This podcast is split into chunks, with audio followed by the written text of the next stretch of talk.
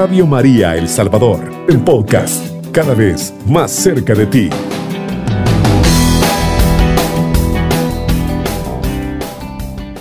Hermanos de Radio María, familia que nos acompaña en Cristo Jesús todos los días miércoles quincenalmente. Este es, como ya lo anunciaron en cabina, su programa Justicia y Libertad. Desde la parroquia de San Marcos, donde peregrino en mi caminar eh, como católico, pues también reciban un saludo por sugerencia de Radio María. Hoy vamos a estarnos identificando de la parroquia de la cual provenimos. Vivo y, he caminado durante mis 58 años en la parroquia San Marcos Evangelista desde la zona sur de la ciudad de San Salvador. Eh, el tema que hoy nos preocupa es el sentido de la pena, de la prisión, de la pena de prisión, desde la óptica de la Iglesia Católica. Esta es una radio mariana, cristocéntrica y misionera, y por lo tanto nos interesa desde el programa anterior ir acercándonos a cuál es la visión que tiene la Iglesia en torno a estos temas tan cruciales para la sociedad salvadoreña. Eh, comenzamos con nuestro análisis de coyuntura. Continuamos en El Salvador con la prórroga del estado de excepción. No es un programa que tienda a hacer análisis políticos o criminológicos, pero es un signo de los tiempos muy propio de nuestra realidad salvadoreña. El día de ayer y ahora pues se conoció la noticia, los diputados prorrogan un periodo más por 30 días el régimen de excepción. Desde mi modesta perspectiva, la persecución del crimen debe hacerse, eso es indudable. En El Salvador y en todas las naciones siempre hay una actividad política muy concreta que es la persecución del crimen por, por parte del Estado y las instituciones eh, creadas para tal fin, lo que se conoce como el control social formal. Pero creo que la manera en que debe hacerse no es como se está haciendo en la actualidad en El Salvador. Es decir, debe hacerse la persecución del crimen, pero desde una perspectiva democrática, investigando, cumpliendo las leyes vigentes, respetando los derechos de las personas, evitando al máximo las injusticias y el sufrimiento. ¿Por qué razón? porque todo ser humano merece un trato digno, todo ser humano es creado, fue creado a imagen y semejanza de Dios. Dios, como decía la primera lectura de la misa de este día, nos ha concebido, nos ha pensado, antes de que estuviésemos en el vientre de nuestra madre, tenemos una altísima dignidad. Dice el Salmo 9, nos hiciste poco inferior a los ángeles, nos has coronado de gracia y dignidad, nos diste el mando sobre las obras de tus manos, todo lo has colocado bajo sus pies. Entonces todo ser humano merece un trato digno, pero la realidad es que en este periodo de estos meses, desde marzo hasta la fecha, ha habido muchos excesos. Y esto está documentado por las instituciones que velan por los derechos fundamentales no hay que normalizarlo. Esta forma de, abuso, de exceso, no hay que normalizarlo. Hay que tratar de cambiar porque está en juego la dignidad de la persona, sea esta culpable o inocente, sea esta moralmente culpable o reprochable porque el tipo de sus delitos o, peor todavía, si esta persona es inocente. Se insiste en la coyuntura actual a hablar de guerra, y se dice que lo que hay que escoger entre los que estamos a favor del Estado, del gobierno que está defendiendo el pueblo o del lado de las pantillas y sus entornos. Este vocabulario, desde mi perspectiva modesta, me parece muy, mm, no me parece racional y me parece que afecta la sensibilidad humana. Hablar de guerra es prescindir de valores democráticos, es declararse incapaz de aplicar la legislación vigente, es optar por la fuerza bruta en lugar de la inteligencia, la investigación y la justicia. Optar por el, el lenguaje bélico o guerrerista abre la puerta a que tarde o temprano se justifiquen crímenes. Entonces, como iglesia que está atenta a los signos de la historia, escrutando los signos de los tiempos, creo que la historia del país El Salvador abundan ejemplos. ¿Por qué combatir la delincuencia? Es necesaria repetir la sistemática violación de derechos humanos que se dio durante la pasada guerra civil. ¿Acaso los salvadoreños no tenemos otra opción que regresar al pasado? Dejamos hasta acá esta coyuntura y siempre dejamos también eh, un espacio para colocar todas estas inquietudes, todas estas realidades que estamos experimentando en las manos de Dios.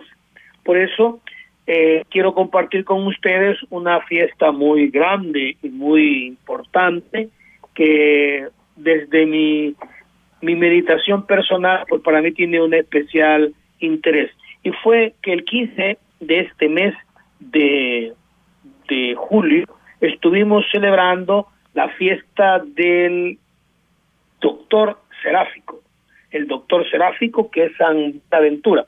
Creo que ya les he comentado, hermanos de Radio María, que en mi juventud y en mi adolescencia estuve muy cerca de los padres franciscanos y tengo una gran influencia franciscana en mi vida y por eso hago la novena de San Buenaventura, que es el doctor seráfico, y ahora pues aprovechando este espacio que nos regala Radio María y todas estas inquietudes que afloran en el corazón salvadoreño debido a la realidad que estamos viviendo, pues me parece muy oportuno traer parte de esa mística del gran San Buenaventura y la oración que vamos ahora a implorar la misericordia de Dios, la he tomado de una oración creada por este gran filósofo y teólogo franciscano, quien los papas lo han denominado el doctor seráfico. Dice así, traspasa, dulcísimo Jesús y Señor mío, la médula de mi alma, con el suavísimo y saludadísimo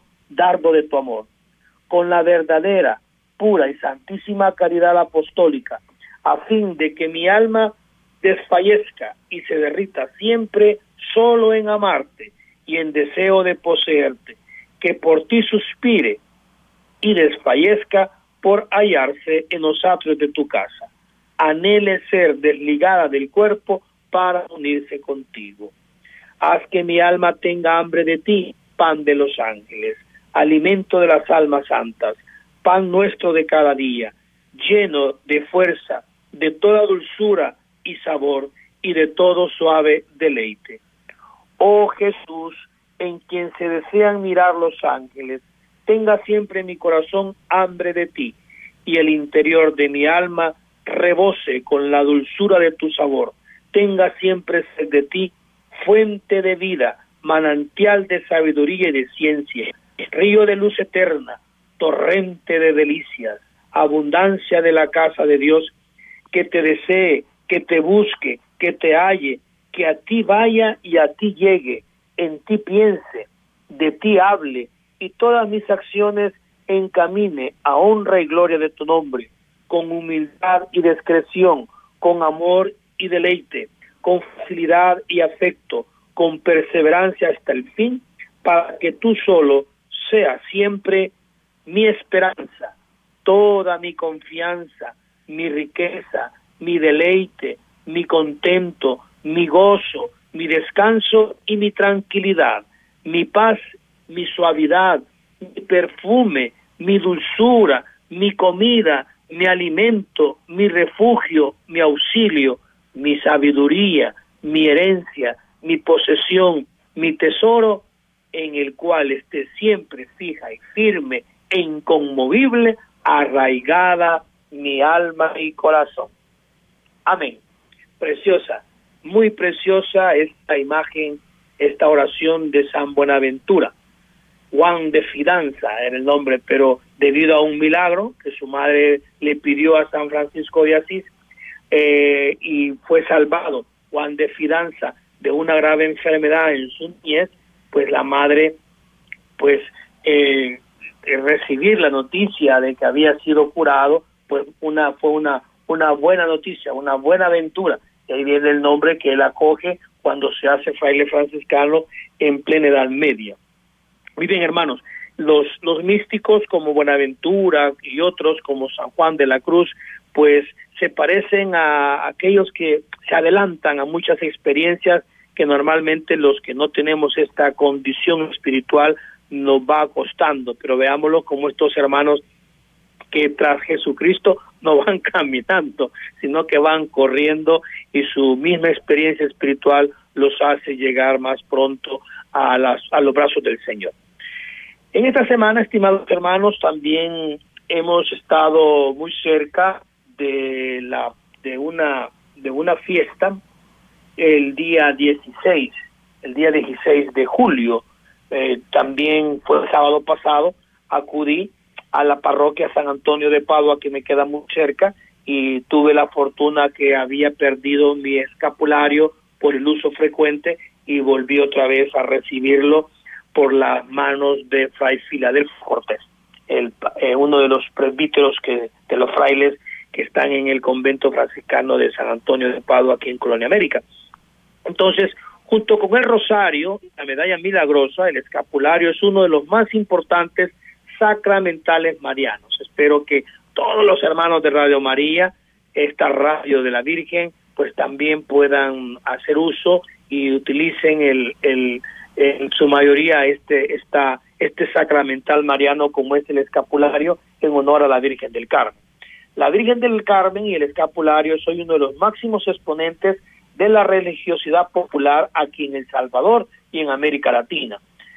Eh, significa el escapulario? He querido resumir tres aspectos porque no es no es algo, no es un amuleto de la suerte, no es un amuleto para protegernos de eh, de los claro nos protege de, los ataques del demonio, pero no es algo eh, del cual vamos a, a colocarle características mágicas, no, el escapulario significa tres cosas. El amor y la protección maternal de María hacia sus hijos que somos todos nosotros, la pertenencia a María, somos propiedad, somos eh, posesión de la Santísima Virgen y el suave yugo de Cristo. Este es el significado que hemos logrado en estos días redescubrir y que yo quiero unirlos a ustedes también con esta santa y, sana devoción. El signo es una tela o muy bien. El, el primer significado es un pedazo de tela pequeño, pero vemos cómo María cuando nace Jesús lo envuelve en un manto. La madre siempre trata de cobijar a sus hijos, así como María cobijó a su hijo en el portal de Belén, en los pañales, dice el Evangelio de Lucas, también nuestra madre quiere cobijar a sus hijos con el manto del escapulario. Me avisan que tenemos ya la primera pausa de este programa. Por favor, quédese con nosotros. Está en su programa Justicia y Libertad y volvemos en unos. Está en sintonía de Radio María El Salvador, una radio cristiana, mariana y misionera. Estamos de nuevo, hermanos de Radio María, por si nos va sintonizando, apenas Hemos pasado el primer segmento, vamos rumbo al segundo segmento y les comentaba que hemos tenido en, nuestra, en nuestro caminar, en nuestro peregrinar como católicos, una fiesta que tiene un especial significado también para su conductor como es Nuestra Señora del Carmen. Y decíamos de que el escapulario el cual otra vez volví a colocármelo porque lo había, eh, con el uso se había deteriorado y lo había perdido, tenía como unos tres o cuatro meses de no, de no portarlo. Entonces decía que el escapulario tiene tres significados, el amor y la protección maternal del María, porque es un signo, una tela, un manto pequeño, vemos como María cuando nace Jesús lo envuelve en un manto. La madre siempre trata de cobijar a sus hijos. Entonces, un significado precioso de este escapulario es el manto que me cobija María con él, a mí que soy su hijo y a ustedes también. Pertenece a María. Llevamos una marca que nos distingue como sus hijos escogidos. El escapulario se convierte en el símbolo de nuestra consagración a María, nuestra Madre. Y algo muy bello que se plantea, eh, que se narra y que Jesús lo propone, y a mí siempre me ha llamado la atención cómo Jesús no de las muchas virtudes. Jesús era el hombre perfecto, eh, eh, de lleno de virtudes, como lo narran los evangelios, pero Jesús no dice imítenme en mi caridad, no dice imítenme en mi serenidad, en mi templanza, no dice imítenme en mi pureza, sino que Jesús dice en Mateo 29 y 30, carguen sobre ustedes mi yugo y dice, y aprendan de mí, porque soy paciente y humilde de corazón y encontrarán alivio, pues también el escapulario significa el suave yugo de Cristo porque mi yugo es suave y mi carga liviana. El escapulario simboliza ese yugo que Jesús nos invita a cargar, pero que María nos ayuda a llevar. Nuestra madre, como corredentora, también nos ayuda a cargar pues el yugo de cada día, la cruz de cada día, con nuestras preocupaciones y todo eso. Pero como les he comentado también en esta semana, hemos estado escuchando las escrituras, la liturgia de la palabra, porque pues yo vivo así mi cristianismo, mi catolicismo lo vivo pues conforme a lo que la iglesia me va dando a través de la liturgia de la palabra, de la Eucaristía diaria, eh, de las fiestas que la iglesia propone, unas de mayor envergadura que otras, solemnidades, memorias, etcétera. Y el día de ayer, el día de ayer, en lo que leía el Evangelio y la liturgia de la palabra de la misa, me impactó una lectura que quiero compartirla con ustedes, hermanos, en este contexto de lo que dije al inicio, en esta problemática tan propia en El Salvador, pues en una, una lectura que la extraigo de Miqueas 7, 14, 15 del, y 18, 20, que era la primera lectura de la liturgia de la palabra de Eucaristía de ayer.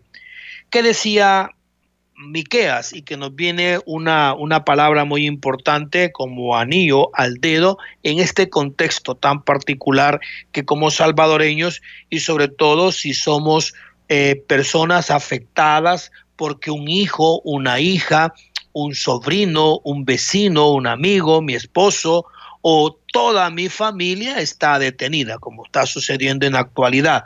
Estamos viviendo un momento muy particular. Entonces, donde mm, la, estas realidades pues impactan y no dejan de, de ser desconcertantes. Por eso me parece que una palabra muy esperanzadora es esta de Miqueas 14:15. Comienza así: del libro del profeta Miqueas. Apacienta tu pueblo con tu callado. Entonces, nuevamente se ocupa la imagen del pastor. Miqueas ocupa la imagen de Dios como pastor. Apacienta tu pueblo con tu callado. Somos su pueblo y ovejas de su rebaño. El rebaño de tu heredad. Somos de Dios, hermanos, por el bautismo, por la confirmación, los que somos casados por el sacramento del matrimonio, los que son ordenados por el sacramento del presbiterado. Somos de su heredad, que mora eh, el rebaño de tu heredad, que mora solitario en la selva en medio de un campo feraz, que pascan en Bazán y Galad como en los días de antaño. Añora una época donde cierta parte de Israel llegaba hasta Bazán y Galad y que luego por diferentes circunstancias e invasiones lo pierden. Entonces dice, recuerda aquella época donde estaban cerca, estaban, eran un pueblo que dialogaban con Dios. Recuerda este momento, Israel, como en los días de tu salida del país de, de Egipto, hazme ver prodigios. Dice, por favor, Señor, ayúdanos, danos esperanza, haznos ver que aquella experiencia redentora, liberadora, haznosla experimentar nuevamente hoy. Pide eh, profeta Miqueas y esta es una, una imploración también que nosotros podemos unirnos.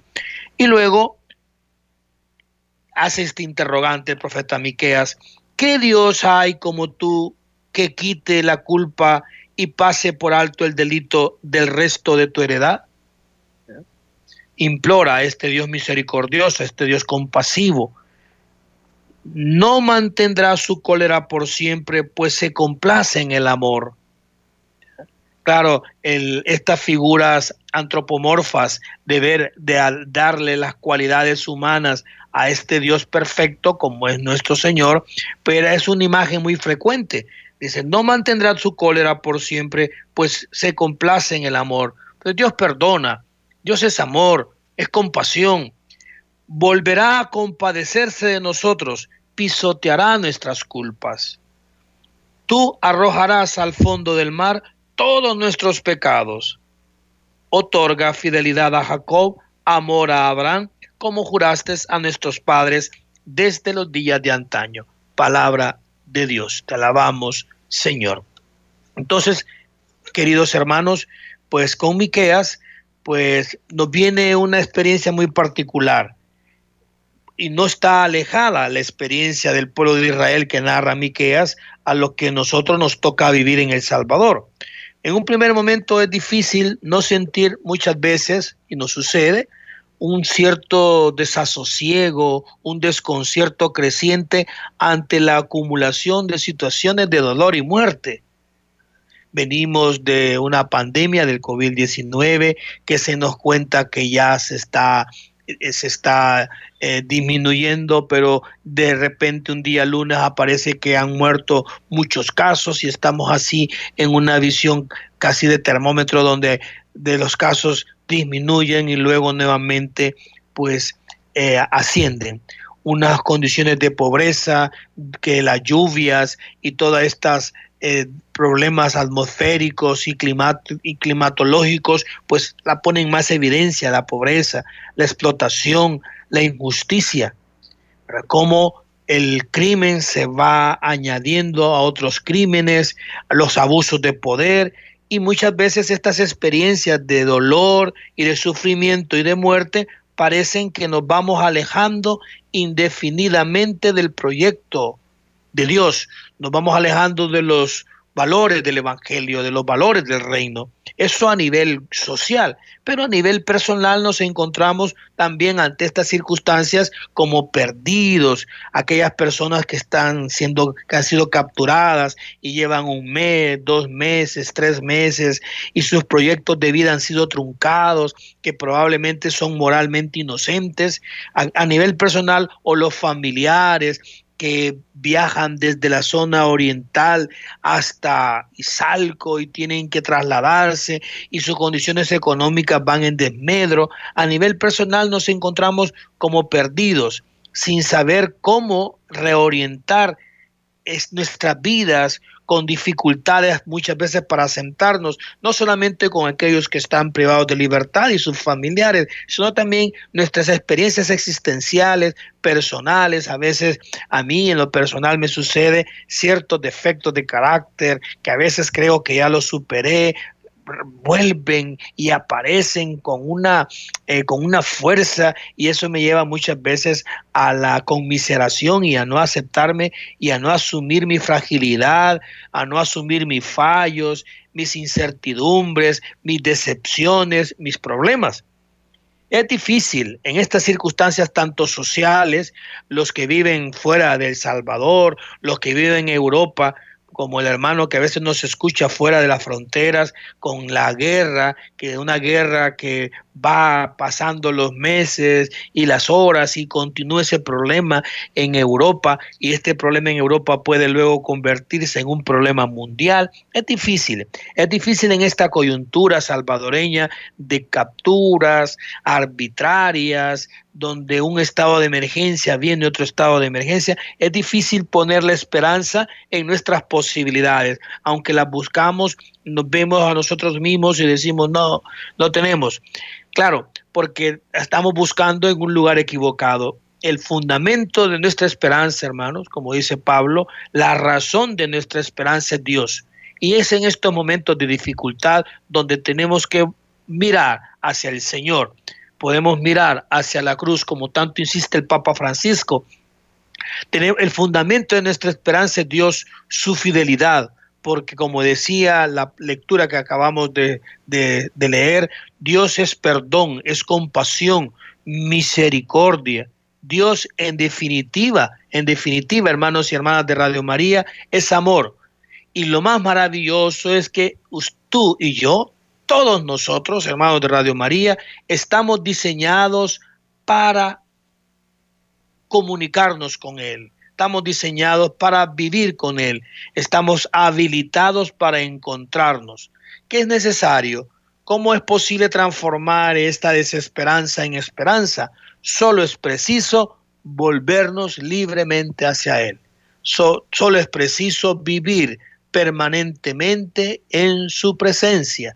Solo es preciso que volteemos nuestro rostro y busquemos su rostro. ¿Ya? Tu rostro busco, Señor. ¿Y cuál es el rostro del Señor? ¿Cuál es? Dice San Jerónimo, dice que el rostro de Dios es Jesucristo, porque cuando Dios quiso manifestarse, no pensó en otra forma que enviarnos a su Hijo. Y cuando dice, tu, tu rostro busco, Señor, busco a Jesucristo, solo es preciso volvernos libremente hacia Él. La hermana en la cabina me anuncia que se ha caducado este segmento. Volvemos en unos minutos, pero por favor siga sintonizándonos. Está en sintonía de Radio María El Salvador, una radio cristiana, mariana y misionera. Estamos de nuevo, hermanos de la gran familia de Radio María, estamos de nuevo. Y se me habían olvidado dar algunos saludos a mi hermana Silvia del Carmen Silva de Benavides, también a José Serén y a una hermana que últimamente hemos estado en contacto, la licenciada eh, Marlene Paula eh, Menéndez, para que desde hasta, hasta hasta Sonsonate, un, un afectuoso saludo. Bueno, en lo que me llaman y hacen sus comentarios, estamos hablando sobre el sentido de la pena de prisión conforme al planteamiento de la Iglesia.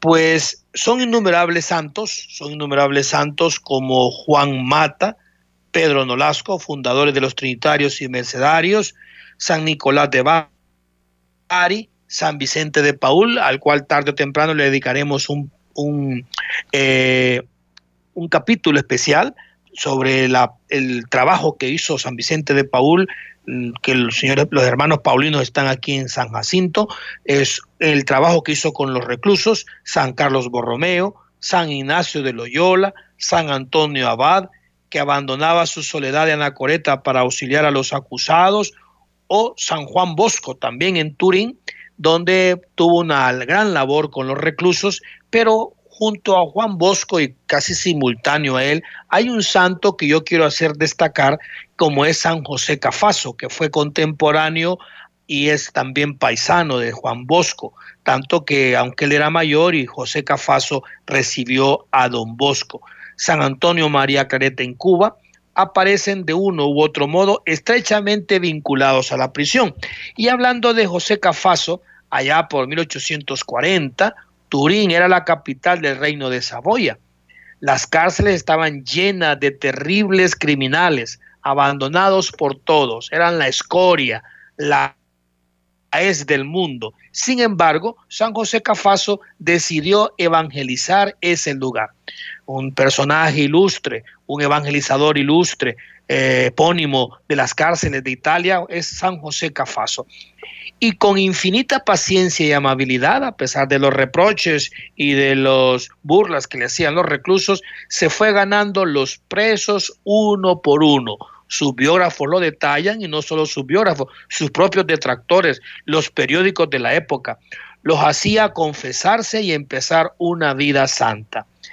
San José Cafaso acompañó hasta la horca a más de 68 condenados a muerte. Miren qué, qué labor más admirable evangelizadora de José Cafaso.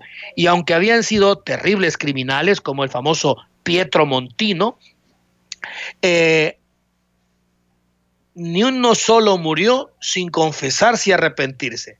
Por eso una admirable paciencia. Había alguien que había estado en España y le habían capturado por desertor. San José Cafaso le esperó un día, dos, tres días, hasta que se confesó y arrepentirse.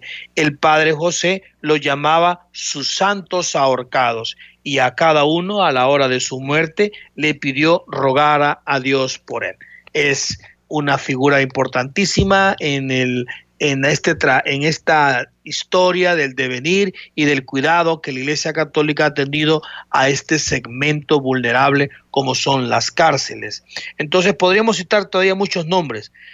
Eh, tampoco es casualidad que detrás de todos los movimientos reformadores del derecho penal, humanizadores de la justicia y dignificadores de las condiciones penitenciarias, se hayan encontrado numerosas personas movidas por el humanismo cristiano aunque no es católico, hay también eh, personajes como John Howard, que guiados por un humanismo cristiano, se ve involucrado en las cárceles de Inglaterra y de Gales de aquella época, del siglo XIX.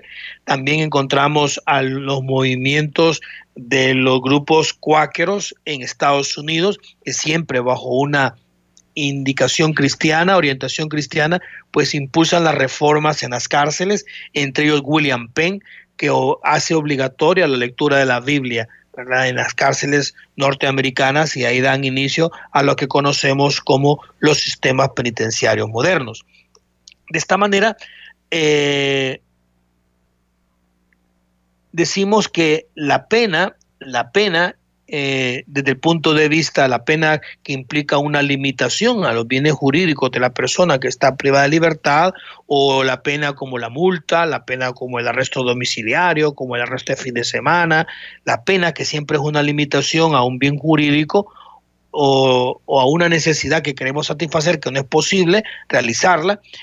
Ya le encontramos nosotros algunas referencias de esta situación, aunque no como lo concebimos ahora, la pena en la Sagrada Escritura aparece siempre dotada del carácter medicinal del que habla el Catecismo de la Iglesia Católica en el 2266.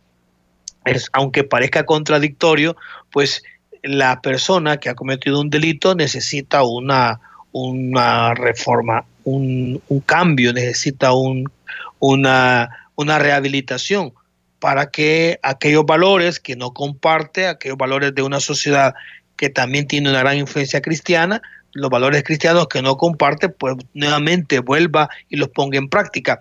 En el lenguaje católico decimos pues un arrepentimiento y conversión. Entonces la pena en la Sagrada Escritura también puede ser visto como una especie de medicina.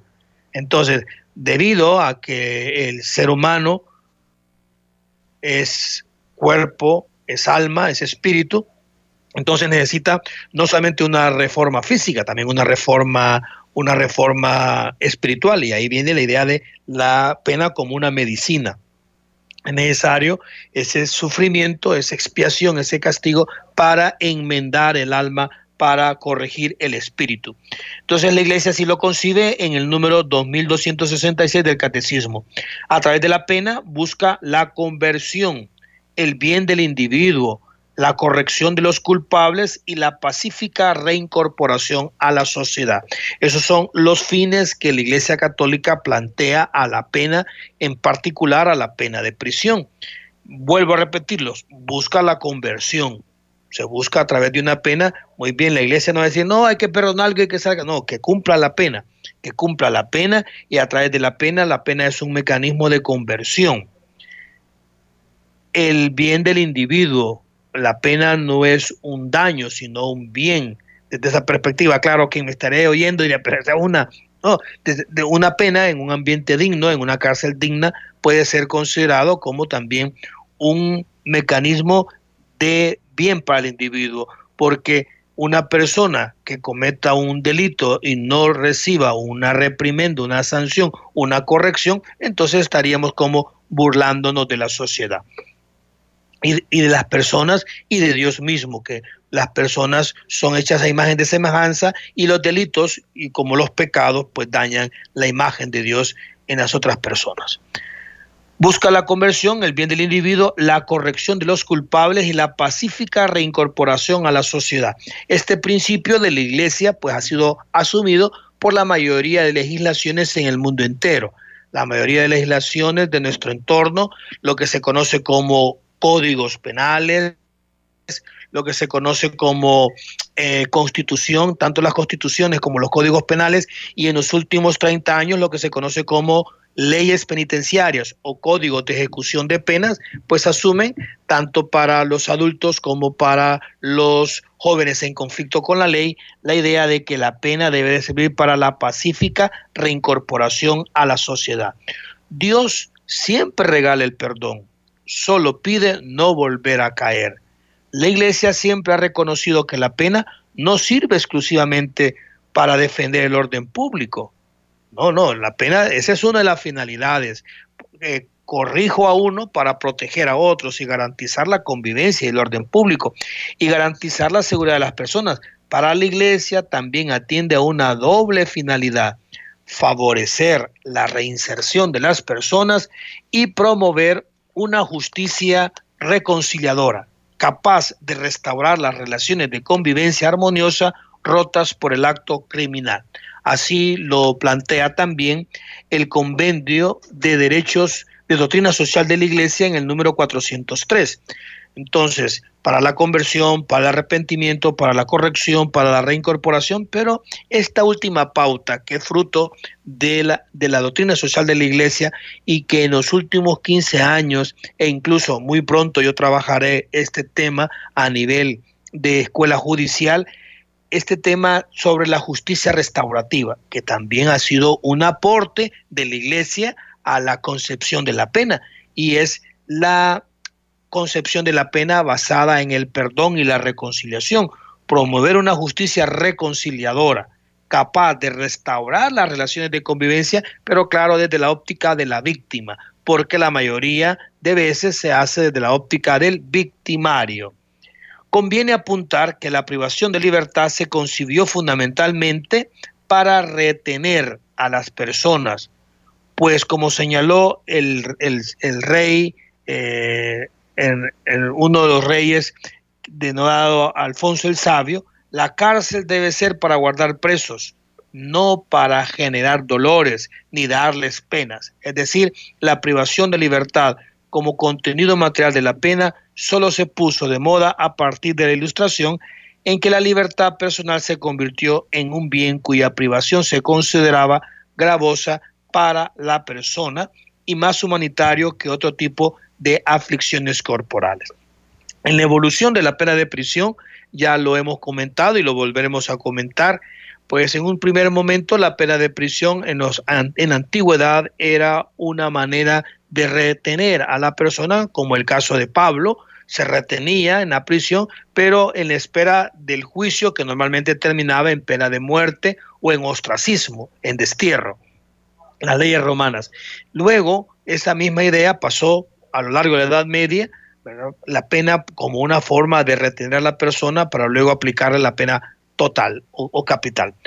Será hasta el siglo XIX donde la pena de prisión, debido a, al desarrollo, a la influencia de la misma iglesia, de ir reconociendo la dignidad de la persona. La iglesia promueve muchísimo que el ser humano es un ser digno porque es hecho a imagen y semejanza de Dios y Jesucristo vino para la redención de este ser humano, entregó su sangre preciosa, murió y resucitó por esta persona. Entonces, bajo esa perspectiva, la iglesia también siempre ha planteado de que los, los los castigos no pueden ser brutales, los castigos no pueden ser de tortura, los castigos no pueden ser horrendos, sino que debe ser un castigo que permita a la persona la reflexión, la resocialización y la reincorporación. Por eso es a partir del siglo XIX que se empieza a plantear la prisión como una sanción que permite a las personas eh, limitarles en ciertos derechos pero no dañarle su dignidad. Porque una persona está detenida, está limitada en derechos, pero no está inhibida de su dignidad. Está encerrado, está guardando prisión, pero sigue siendo una persona digna. Dicho en otras palabras, sigue siendo un hijo de Dios. Una persona para la cual nuestro Señor entregó su sangre, entregó toda su divinidad y se ha quedado por ellos y por todos nosotros en, el, en, el, Santísimo Sacramento del altar. Entonces, la idea de la humanización de la pena pues ha sido en gran medida por la influencia de la iglesia en las corrientes penales de los siglos anteriores y también en nuestro tiempo. Ahora se habla mucho de justicia restaurativa, pero esta idea de justicia restaurativa nace en la iglesia católica. Ya me están avisando que nos quedan unos pocos minutos. Eh, únicamente me despido pidiéndole al Altísimo que les conceda una semana, porque está, estamos por la mitad, una semana llena de muchas gracias, de muchos dones y sobre todo les permita estar viviendo siempre bajo la presencia de nuestro Señor. Cubriendo todo El Salvador. Radio María, 107.3 FM.